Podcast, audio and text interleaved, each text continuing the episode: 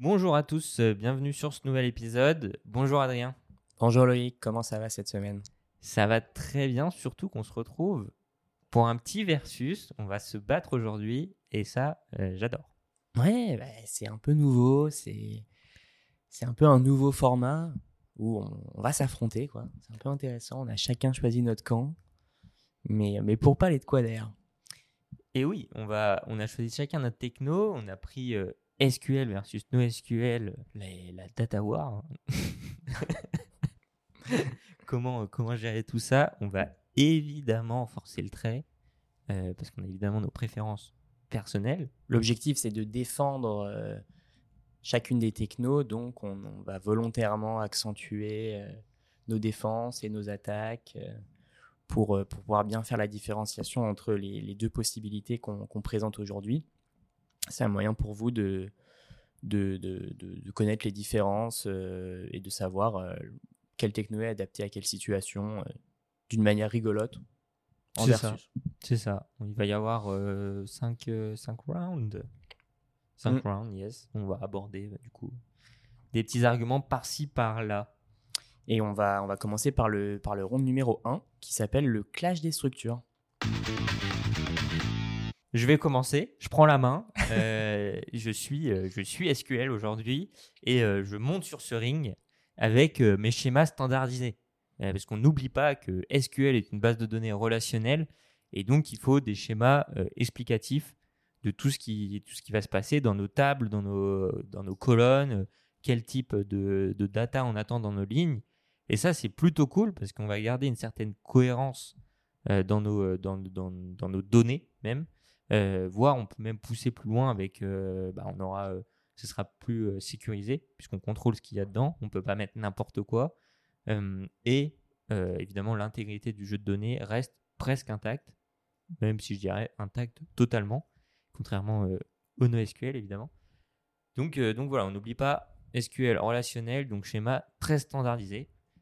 D'accord, intéressant, intéressant pour ce premier point. Mais moi, je vais contre-attaquer avec le, NoSQL euh, pour la structure en parlant de la flexibilité euh, du modèle de données. Donc en SQL, on peut euh, se permettre de, ne pas structurer toutes les données qu'on va rentrer. Donc c'est parfaitement, parfaitement adapté aux bases de données plus complexes. Par exemple, les bases de données qu'on peut utiliser pour des, pour des réseaux sociaux ou ce genre de, ce genre de grosses applications on n'a pas forcément envie de définir au préalable une, une structure, donc c'est très intéressant. C'est après au, au développeur de mettre en place sa propre structure, donc c'est très adapté aux gros projets. Ça, c'est super bien. Et c'est aussi parfaitement adapté aux applications en temps réel, euh, avec une optimisation qui est, euh, plus importante que, pour le SQL, parce qu'on n'a pas de jointure. Donc, euh, effectivement, la structure est, beaucoup plus, modulable. Euh, et ça a forcément ses, ses inconvénients en, ter- d'optim- en termes d'optimisation. Voilà pour ce, ce premier round. Euh, on va passer du coup au, au deuxième round, qui s'appelle euh, la bataille des communautés. J'adore là, ce petit générique. C'est délicieux. C'est moi qui vais reprendre avec le NoSQL. Et donc, euh, et donc le NoSQL, on est sur une techno qu'on peut dire plutôt jeune, hein, qui date de- des fins des années 90. Il me semble que c'est 1998. Et donc, on est sur une techno qui est en perpétuelle évolution, ce qui est quand même assez sympathique, je trouve, quand on utilise une, une techno. Euh, bah, parce qu'on est ingénieur et qu'on aime bien avoir euh, des évolutions, euh, des, nouveautés, des optimisations, ce genre de choses, c'est très pratique. Et puis, et puis, de toute façon, même si la communauté est peut-être un peu plus restreinte, comme on l'a déjà dit il y a deux semaines dans le podcast sur l'intelligence artificielle, bah, l'IA est toujours là pour nous aider, euh, pour apprendre. Euh, on peut avoir accès à, à toutes les docs nécessaires et quand même maintenant la communauté commence à être assez importante. Donc, euh, voilà pour la bataille des communautés de, mon côté. Après, bon, tu joues euh, l'argument de la jeunesse, euh, la techno est jeune, elle date de 98. Moi, je vais plus partir sur un côté euh, OG, assez vieux, le mec euh, de la maturité, euh, de la sagesse. Et je pense que le S de SQL veut dire sagesse d'ailleurs, puisqu'on est une, une communauté d'utilisateurs établie depuis mais, des décennies, euh, voire trois millénaires. Je crois que les hommes préhistoriques faisaient du SQL sur les pierres, ce qui leur permettait de collecter des baies. Mais en tout cas, SQL existe depuis plus de 50 ans. Moi, c'est NoSQL, donc c'est No Sagesse. Voilà, c'est, c'est, je suis moi, je suis en plaisir. Voilà. Écoutez, chacun choisit son camp. Euh, donc on existe depuis bah, plus de 50 ans, c'est fait depuis les années 70 de mémoire que, que SQL euh, a été euh, créé. Et nous, on a une grosse communauté qui ne se base pas sur l'IA, qui a même pas toutes les datas en jeu. Nous, on parle avec des humains, des experts. La, jeunesse et l'IA, n'importe quoi. et ça permet aussi de discuter avec les gens, ce qui peut être plutôt rare avec une IA. Euh, où on peut partager des conseils, euh, des bonnes pratiques, comment je pourrais faire ça, c'est quoi ton idée là-dessus. Euh.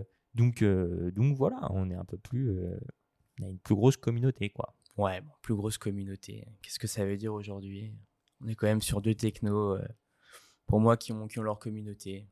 Mais bon, je, je, je, prends, je prends tes points, je prends tes points. Et ça nous mène tout droit vers le rond numéro 3, qui s'appelle l'épreuve de l'accessibilité. Bon, euh, t'as as fait le jeune, euh, bref. Mais moi, j'ai envie de parler aux jeunes aujourd'hui parce que euh, nous, on a un langage qui s'apprend facilement. c'est fini d'apprendre 12 langues étrangères, 12 000 langages de programmation compliqués, on se prend trop la tête. Maintenant, le SQL, et puis bah, évidemment depuis 50 ans, on a un langage vraiment intuitif. J'ai rarement vu un code aussi simple, puisque limite, ça, n'y a pas besoin de code pour faire du SQL et c'est accessible à tous. Euh, même ta grand-mère, elle peut faire du SQL. C'est si tu lui installes un petit serveur quand même à côté. Euh, ah oui, ah oui quand même. Oui, oui, bah oui, évidemment quand même. Pas encore rencontré ma grand-mère, je crois. Mais euh, t'inquiète pas. c'est un langage facile à prendre en main. c'est avec des mots clés. ça, ça, se complique pas la vie quoi dans le monde du SQL. Écoute, alors là, je suis pas du tout d'accord. Moi, dans le NoSQL, je suis dans la diversité. Justement, je parle aux jeunes. Je suis pas enfermé, régi par des règles. Je, peux voilà, être beaucoup plus flexible dans la manière dont, je, vais, dont je vais développer mes queries. J'offre un nombre de possibilités dans les requêtes qui est, beaucoup plus grand du fait de, bah, que je n'ai pas justement cette, cette rigidité dans, mon langage.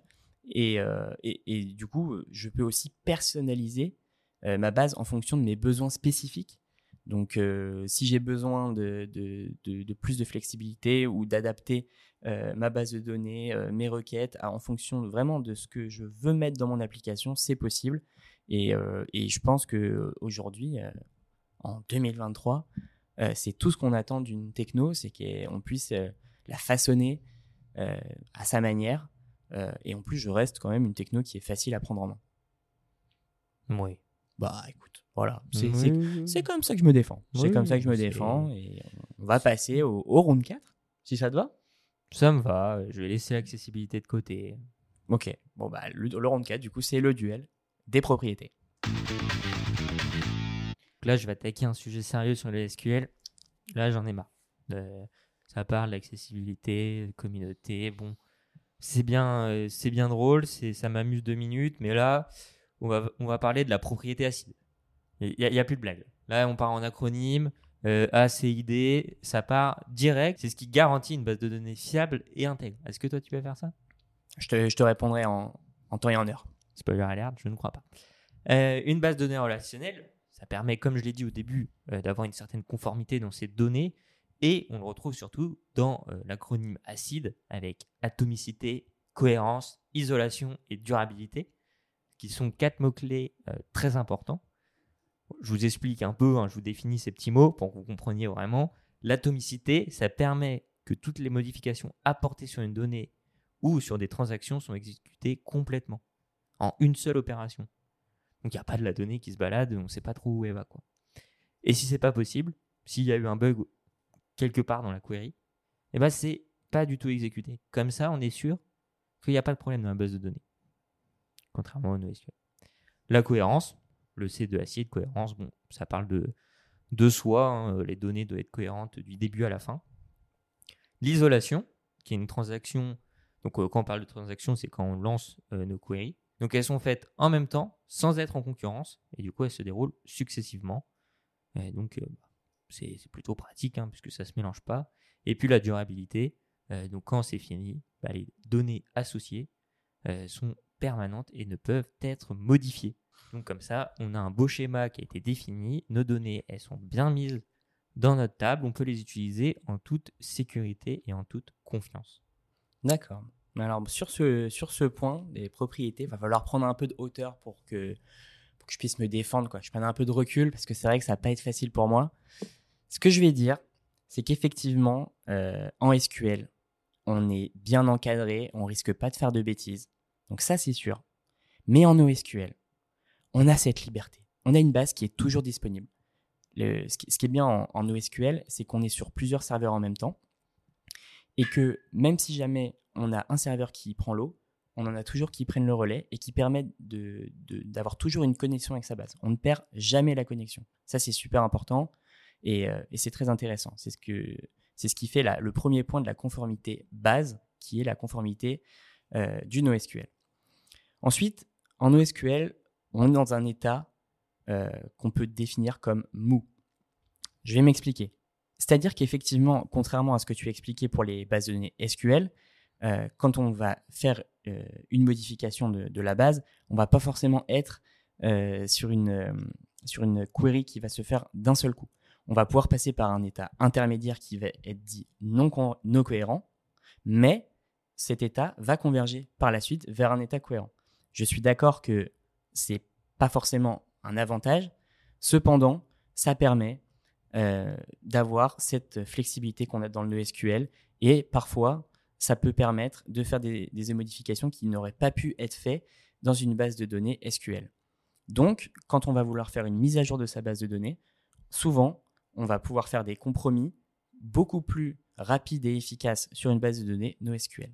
Enfin, je te l'accorde, euh, pour ce dernier point, euh, la consistance est seulement éventuelle dans une base de données NoSQL. Cependant, au moment des mises à jour de données, il peut y avoir plusieurs nœuds qui vont être créés pour un certain temps, un certain délai, euh, qui, font donc la définition d'une consistance éventuelle, mais à la fin, elles convergent vers un état cohérent et on revient du coup dans un état qu'on dit consistant. Après, c'est quand même fou que dans votre conformité base, on ait quand même le E pour dire, bon, éventuellement, c'est conforme, ça, c'est cohérent, bon, bref. Après, c'est, le NoSQL a, a été, j'imagine, inventé pour justement euh, contrer euh, les désavantages du SQL, ce qui fait d'autres points. Oui, on peut dire ça. Hein. Eh oui. Après, bon, nous, on est sécure, conforme, cohérent. On est cohérent dans nos propos, quoi. Oui, mais si on est cohérent dans son code en NoSQL, on, on risque rien non plus. C'est juste euh, une rigueur à, adopter et, et on, on, peut tout à fait s'en sortir. Faut être bon. C'est ça, faut être bon.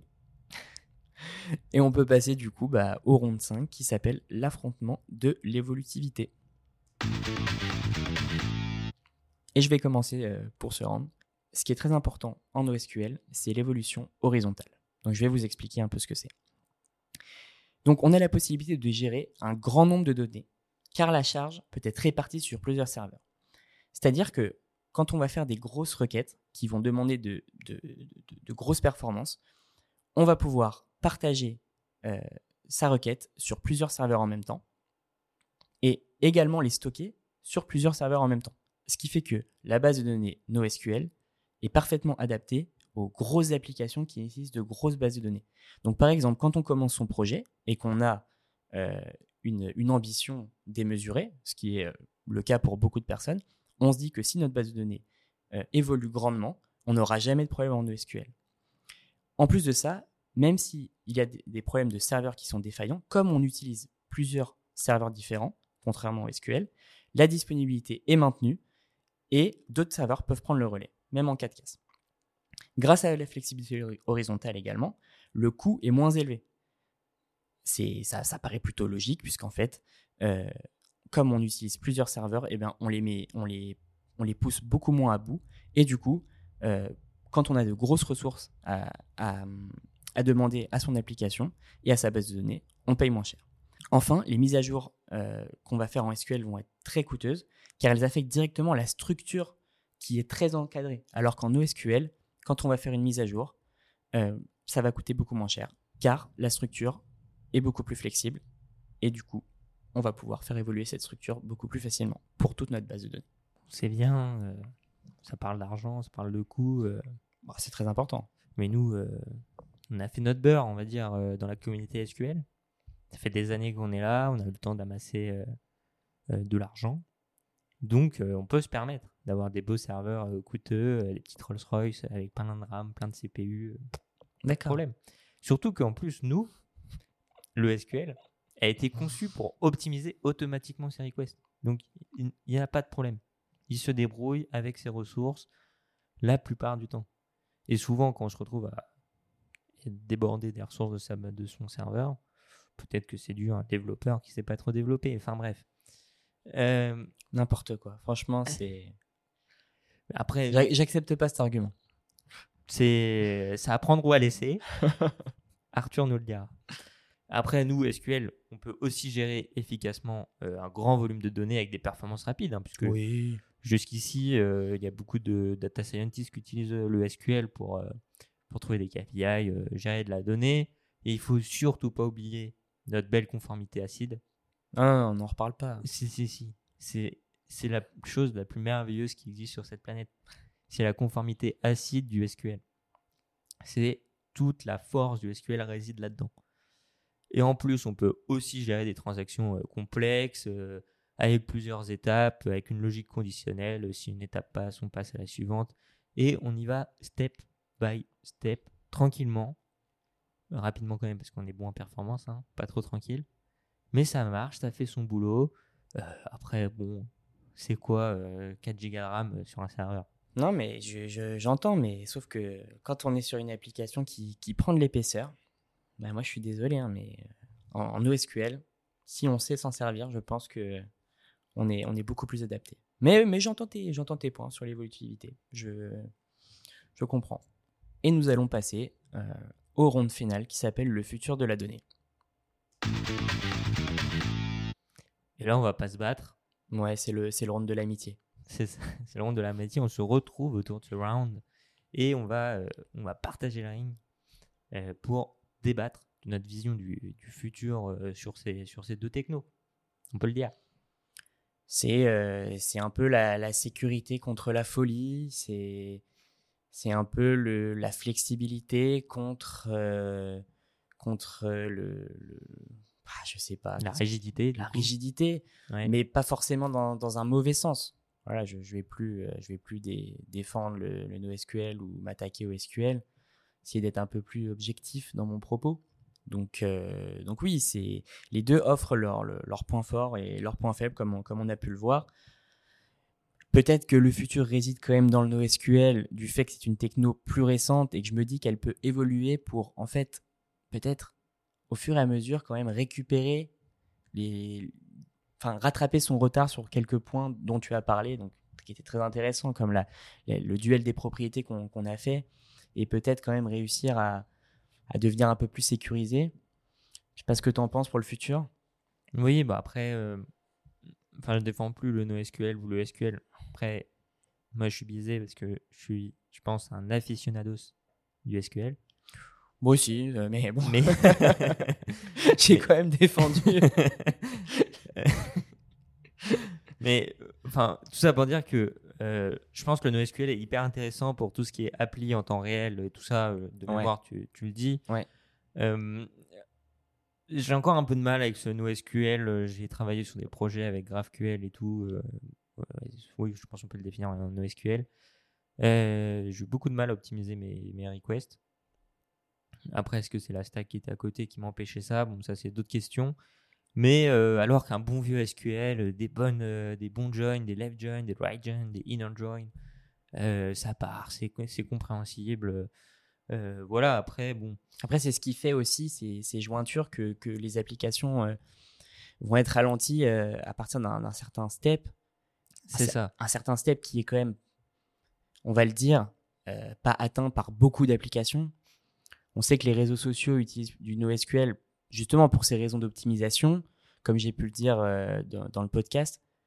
Mais, euh, mais en réalité, euh, le SQL, pour la plupart, la plupart du temps, ça, ça, Ça- marche. le café. Quoi. Ouais. Nous, en plus, on a fait pas mal de, de CRM ou même d'IHM, interface homme-machine. On a utilisé SQL à chaque fois. On faisait du traitement de données, Mm. euh, ajouter de la donnée, créer, enfin, ajouter, créer, c'est la même chose. Ajouter de la donnée, modifier de la donnée, en supprimer, euh, euh, l'afficher. euh, ça, c'est des trucs vraiment classiques du SQL. Hum, Après, on a quand même Accelerio qui tourne en SQL, qui est quand même un site e-commerce. Ou un... J'avais entendu que le, NoSQL, justement, là-dessus, pouvait être intéressant pour le panier ou, la gestion des produits, je crois. Totalement. J'ai lu aussi que, que pour les, les sites e-commerce, le, NoSQL était, parfaitement adapté. Encore une fois, parce que les, données en temps réel sont, beaucoup plus efficaces en NoSQL, euh, du fait qu'il n'y ait pas de jointure, l'optimisation des, queries euh, qui est importante. Après, il y a aussi ce truc où bah, nous, il faut qu'on apprenne en SQL, euh, en NoSQL, euh, comment euh, la, syntaxe, qu'on a un peu moins contrairement à du SQL. En plus, le SQL, il est. bah, nous, en école d'ingé, on l'a vu, on l'a même revu quand on était en échange en Amérique. Euh, donc, c'est vraiment un langage qui est, qui est ancré. Donc, euh, on connaît bien, bon, on connaît bien le- la syntaxe. on connaît bien la syntaxe, euh, et j'avais vu aussi que, en fait, euh, en- enfin, et je, l'ai constaté aussi, souvent en SQL, on a des, des queries qui peuvent prendre plusieurs lignes, plusieurs kilomètres, j'ai envie de dire. Ah, Justement, à cause de ces jointures, je reviens là-dessus. Euh, alors que le NoSQL, euh, c'est vrai que euh, on n'a pas de jointure, donc on a souvent des queries un peu plus simplifiées quand on maîtrise le, le- le langage. Mm. Et c'est vrai que le langage est peut-être un peu plus compliqué à maîtriser, donc c'est et puis bon, le SQL tout le monde connaît dans le milieu, donc Oui. c'est un peu euh, voilà, c'est un peu, on sait pas trop si c'est un, un plus, un moins. mais voilà, parfois il y a des queries qui peuvent être un peu compliquées en SQL, mais en même temps, si tout le monde s'y retrouve, est-ce que c'est vraiment un désavantage?